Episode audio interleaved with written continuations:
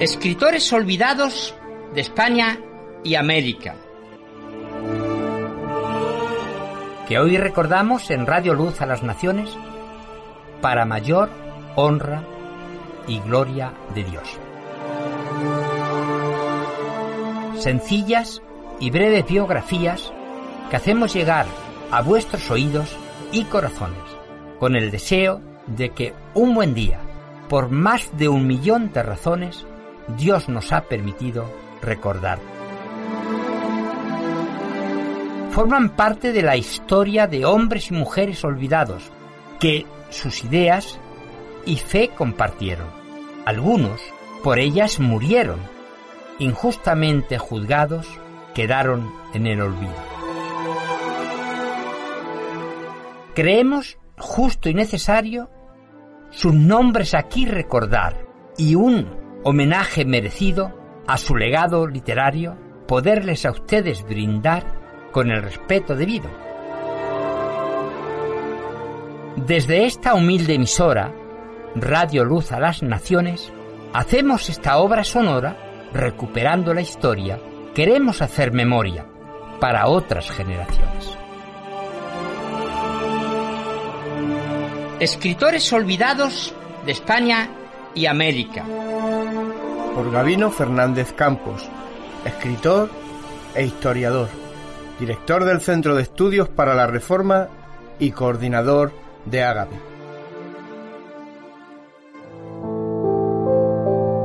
De nuevo estamos con vosotros y a todos agradecemos el interés que tenéis en escuchar esta serie de escritores olvidados.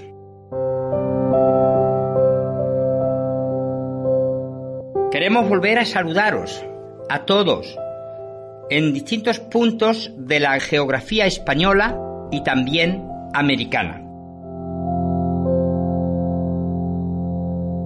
Emisoras a las que ahora se suman en España como en América las siguientes. En Madrid, Radio Viva 101.2. En Badajoz, Radio Vida Extremadura 107.4. En Valladolid, Radio Nueva Vida.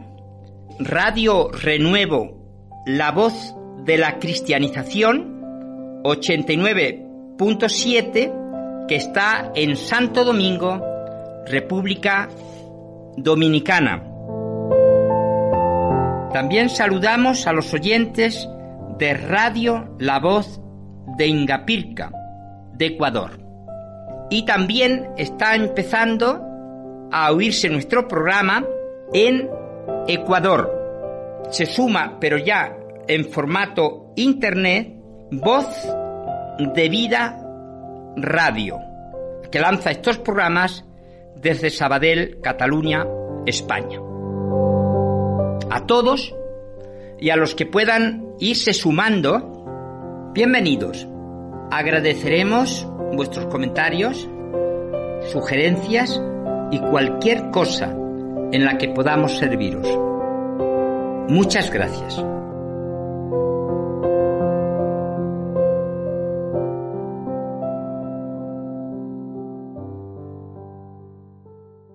Hola amigos, pues sí, eh, gracias a Dios estamos de nuevo en contacto y como habíamos prometido en el anterior programa, seguimos con Antonio del Corro, un sevillano que nació en la capital de Andalucía en 1527 y falleció en la capital de Inglaterra, en Londres, en 1500 94.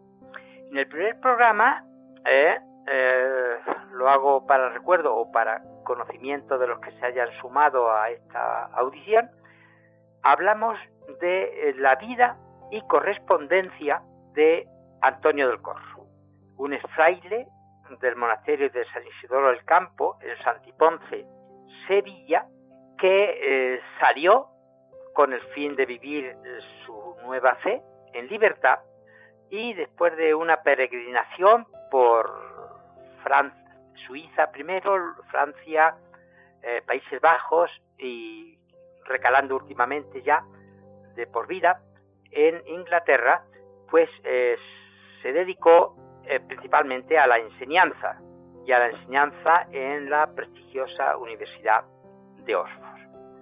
Pues de sus clases, él va a llevar a la imprenta a dos libros, eh, dos libros a los que vamos ahora a referirnos y que eh, son parte de eh, la explicación de por qué ahora hablamos de Antonio del Corro, comentarista de la Biblia. Hasta donde nos ha llegado, él explicó primero y luego publicó un comentario al Eclesiastés, de un libro del Antiguo Testamento de Salomón. Más tarde vamos a referirnos a un libro del Nuevo Testamento, es decir, la epístola del apóstol Pablo a los creyentes en Roma. Ambas publicaciones, la primera con el número del volumen noveno, es una de las obras de los reformadores españoles del siglo XVI que Eduforma ha dado a luz. Esta primera y la otra se deben a la traducción desde el original en latín, traducción del texto y comentarios, las debemos y agradecemos que estén en la lengua de Cervantes gracias a Francisco Ruiz de Pablos, un jubilado catedrático del eh, Instituto de Latín, eh, políglota y premio Unamuno del 2010. Esta obra, en la traducción castellana, el volumen noveno de esa colección que estábamos diciendo, apareció en Sevilla en el año, en enero concretamente, es la primera edición, enero del 2011. Tiene 320 páginas. En la página de presentación, escrita por el propio eh, traductor, tiene este texto que os doy a conocer. Estamos ya casi en puertas de los 450 años cuando la Inquisición celebró en Sevilla un tercer auto de fe contra los protestantes 26 de abril de 1562. En aquel día tras desfilar en auto, ardió la efigie de Antonio del Corro y también las de Gaspar Batista. Idéntica suerte corrieron las estatuas de otros monjes de San Isidoro el Campo, Casiodoro de Reina, Francisco Farias, Juan de Molina, Pedro Pablo, Lope Cortés y Hernando Castelblanco, Cipriano de Valera, Francisco de la Puerta Alonso Batista y también las de los seglares Pedro de Sosa, Francisco de Cárdenas y su mujer Ana de Mairena y Melchor Díaz relajados en persona. Fueron arrojados al fuego el impresor Sebastián Martínez, el clérigo Juan Moral, el médico Cristóbal Losada, el bachiller Diego Juárez Figueroa, el comerciante Pedro Ramírez los franceses Guillermo Bacer, Guillermo Ressier y Juan Cossiot de Rouen y el luterano de origen morisco Jerónimo González. Al fin, un cuasi definitivo cuarto auto antiprotestante tuvo lugar en Sevilla el 28 de octubre de 1562 y fueron relajados García Arias, Cristóbal de Arellano, Juan Crisóstomo, Juan de Cantillana, Francisco Álvarez, Juan Bautista, Gustado y los marineros el danés Erasmes, el prusiano Dominico y el inglés Cleofón. Se quemaron las estatuas de Constantín Espada, Gaspar Zapata y el holandés Fúcar. En este párrafo inicial eh, sigue pues el bosquejo de la obra y a partir de la página 9 la introducción. la introducción que debemos al traductor y que es suficientemente extensa para llegar desde la página 9 hasta la página 96, que la remata con este breve texto. Doctor Francisco Ruiz de Pablos, Premio Unamuno 2010, Ávila, enero 2011, a solo un año para la doble efeméride del 450 aniversario del tercero y cuarto autos de los perpetrados en Sevilla contra los protestantes.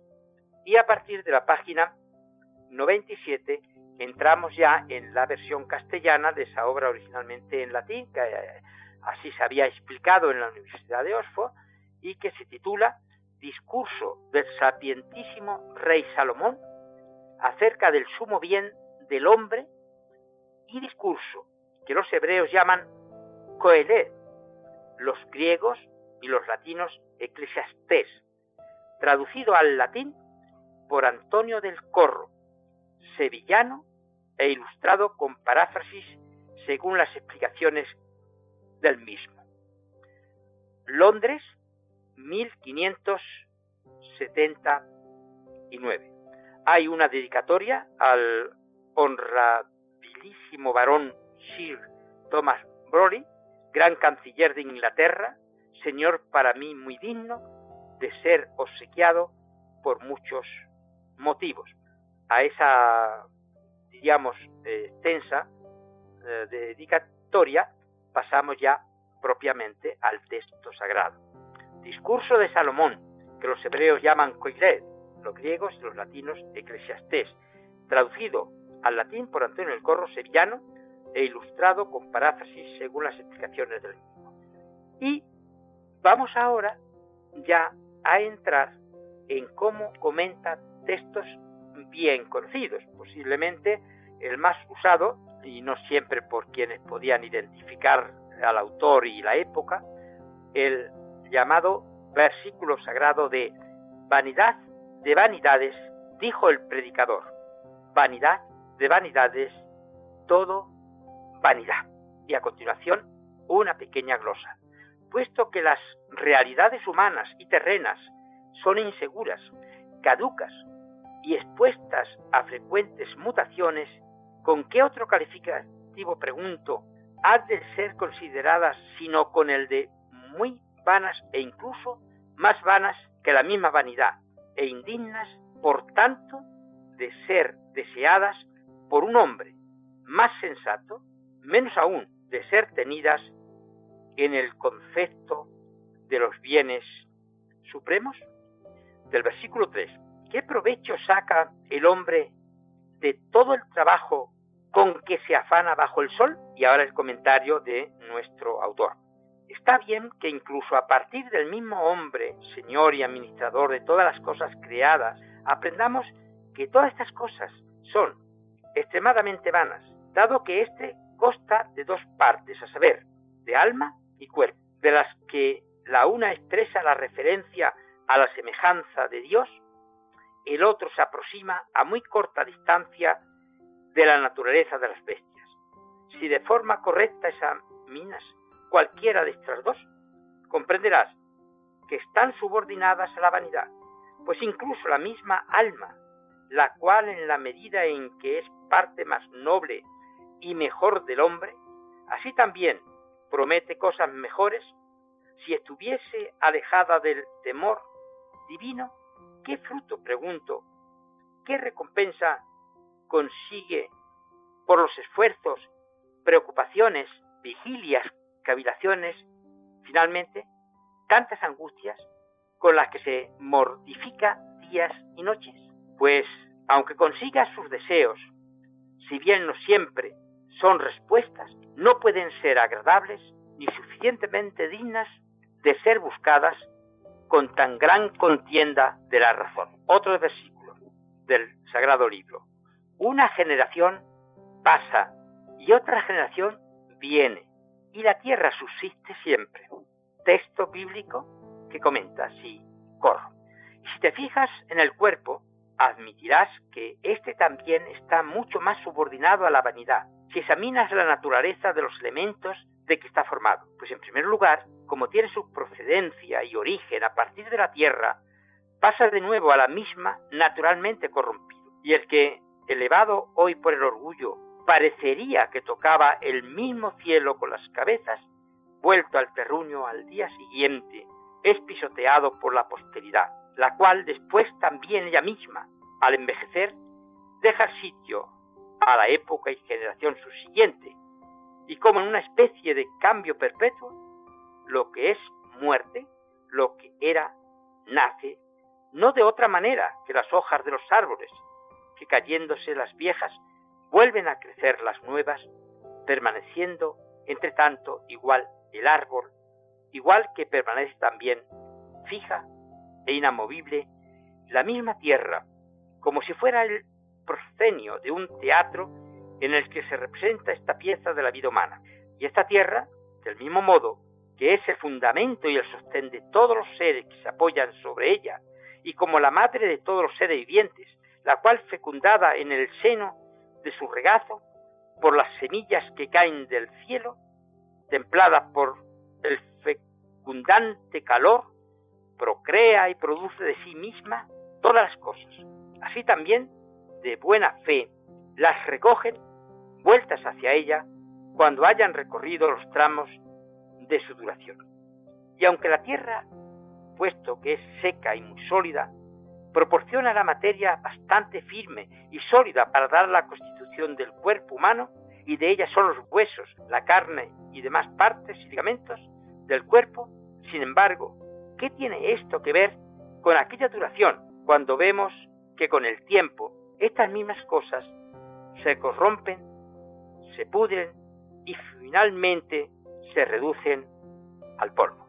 Pues aquí dejamos la lectura de la traducción y comentario de Antonio del Corro al libro de Eclesiastes.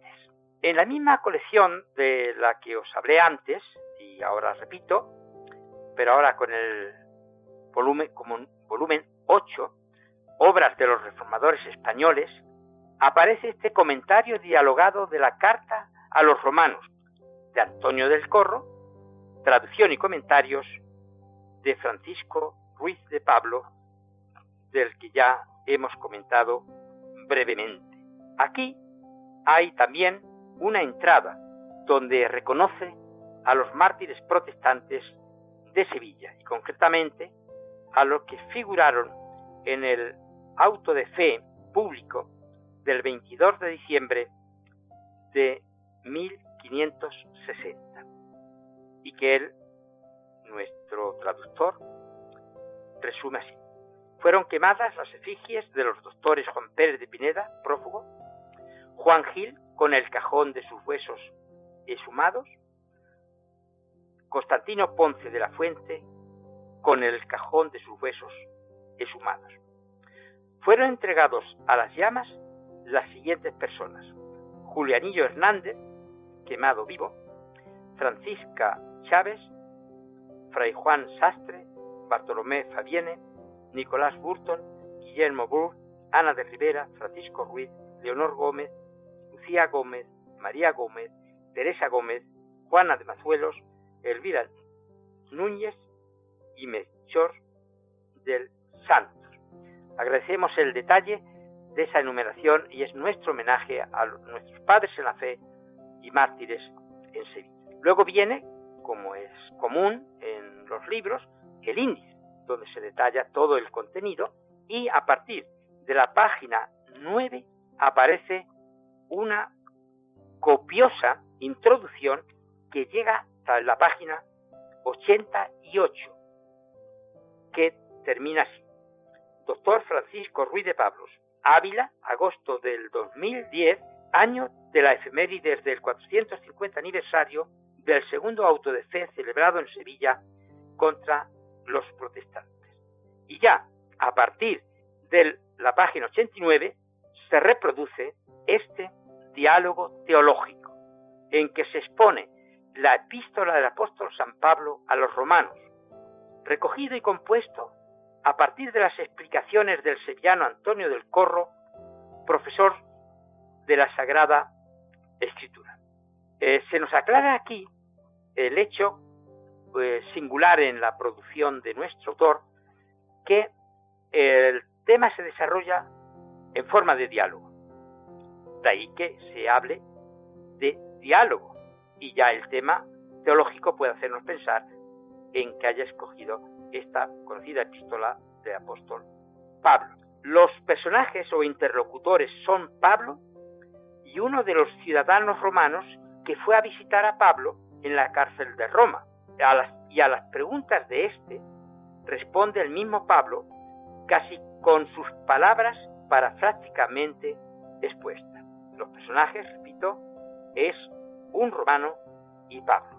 Aunque para mí es alegre esta llegada tuya a la ciudad, sin embargo, carísimo Pablo, mucho más alegre sería si te viera liberado de esas cadenas, a lo que responde el apóstol. Por este motivo, te estoy no poco agradecido, varón honestísimo. Ahora bien, estas cadenas mías no deben retirarte o diluirte el placer, puesto que son testimonios seguros de mi deber y vocación, casi como una especie de contraseña. Pero, ¿cuál es la causa de que no hayas diseñado acudir a mí? Es romano. Ninguna otra cosa realmente sino un cierto deseo increíble de entender aquella epístola que enviaste no hace tantos a nuestros ciudadanos. Aunque muchísimos de estos se han congregado en una sola iglesia cristiana, sin embargo, no sé cómo, un parte de ellos reciben placer de ella, otra parte, en cambio, bien sea por obstinación, bien sea por la ignorancia, bien sea por una cierta simulación astuta, la detestan y no quieren verla ni oír hablar de ella. Así pues, pido y suplico que si de tus asuntos te sobra algo de tiempo libre, repasemos entre nosotros más diligentemente todos los puntos de la misma de tal manera que utilizando este ejemplar verdadero, al preguntar yo lo que me parezca algo difícil, me lo hagan facilísimo con tu respuesta. A lo que contesta el apóstol. No me podía suceder nada más grato y suave que este ejercicio, puesto que me dedico totalmente a cumplir mi misión con seriedad y valentía. Por consiguiente, empieza ya a preguntar desde ahora, donde quieras, todo te responderé de forma ordenada y clara. Su contertulio pregunta. Empecemos, por lo tanto, desde el mismo título de la epístola. ¿Qué enseñas en él? Capítulo 1, versículo 1. Empieza diciendo Pablo. Confieso que también yo soy Pablo. En otro tiempo, enemistadísimo con el Evangelio de Cristo y con los cristianos, y ahora siervo del mismo Jesucristo. Y no solo eso, sino lo que también es más importante, admitido, elegido y llamado para ser apóstol. Esto es a bien su orador, o su legado, o su intérprete, no ciertamente para tratar negocios humanos, sino para divulgar y proclamar el Evangelio, el mensaje feliz y saludable procedente del Dios óptimo más. Lo que sin embargo digo, para que nadie piense que yo he irrumpido temerariamente en esta legación o función, puesto que confieso ante todo que esta misión me fue encomendada de forma tan verdadera como franca. Toma la palabra el romano, ¿correcto? Pero, ¿qué clase de este Evangelio o mensaje favorable para que por muchos se le acuse de cierta novedad? Respuesta del apóstol. Tanta distancia hay para que parezca que el Evangelio se haya de contar entre las novedades, que es verdaderamente exhibición, perfección y consumación de las promesas divinas por delante de todo recuerdo. El romano. ¿A quiénes tienes por testigos e intérpretes de ellas? Pablo. A los mismos profetas del Señor, a quienes con razón se le ha de prestar fe, puesto que no solo fueron numerosísimos, sino también además afirmadores de la verdad. Sigue tomando la palabra el romano, pero ¿En qué momentos literarios o a partir de qué archivos os fueron ofrecidas estas promesas? Pablo responde, en las escrituras sacrosantas, que el Señor reveló para que por su voluntad todos concibieran en sus corazones una persuasión. Toma la palabra del visitante. Pero ¿cuál es el tema o el argumento de este Evangelio? Acerca del Hijo de Dios, que fue hecho del linaje de David, solo por lo que a la carne se refiere, según la naturaleza humana. Al mismo tiempo, fue declarado Hijo de Dios con el más alto poder por el Espíritu Santificador. Responde el romano.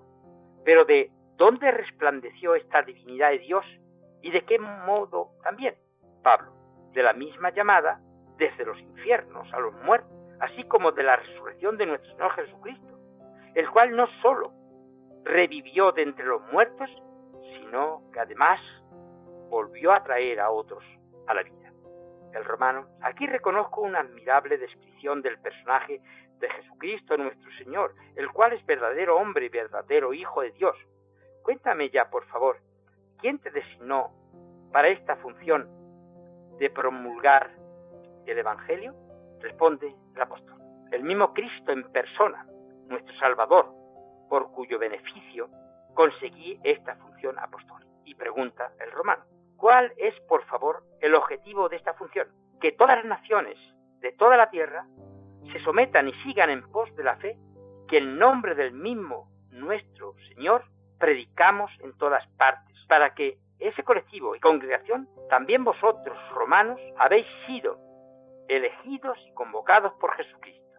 Así pues, a todos vosotros que vivís en Roma y que también sois queridísimos para Dios y elegidos para cultivar la piedad y la santidad, os deseo desde lo más profundo y pido al mismo Dios, nuestro Padre Celestial, y al Señor Jesucristo, su Hijo unigénito, paz y felicidad perpetua. El reloj sigue marcando las horas y si bien este diálogo del romano anónimo y del apóstol Pablo llega en esta edición hasta la página 280, nosotros terminamos aquí, esperando que hayáis podido conocer más a Antonio del Corro y más, en este caso, a sus comentarios a la Sagrada Escritura.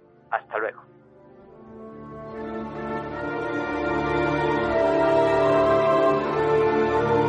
Escritores olvidados de España y América que hoy recordamos en Radio Luz a las Naciones para mayor honra y gloria de Dios.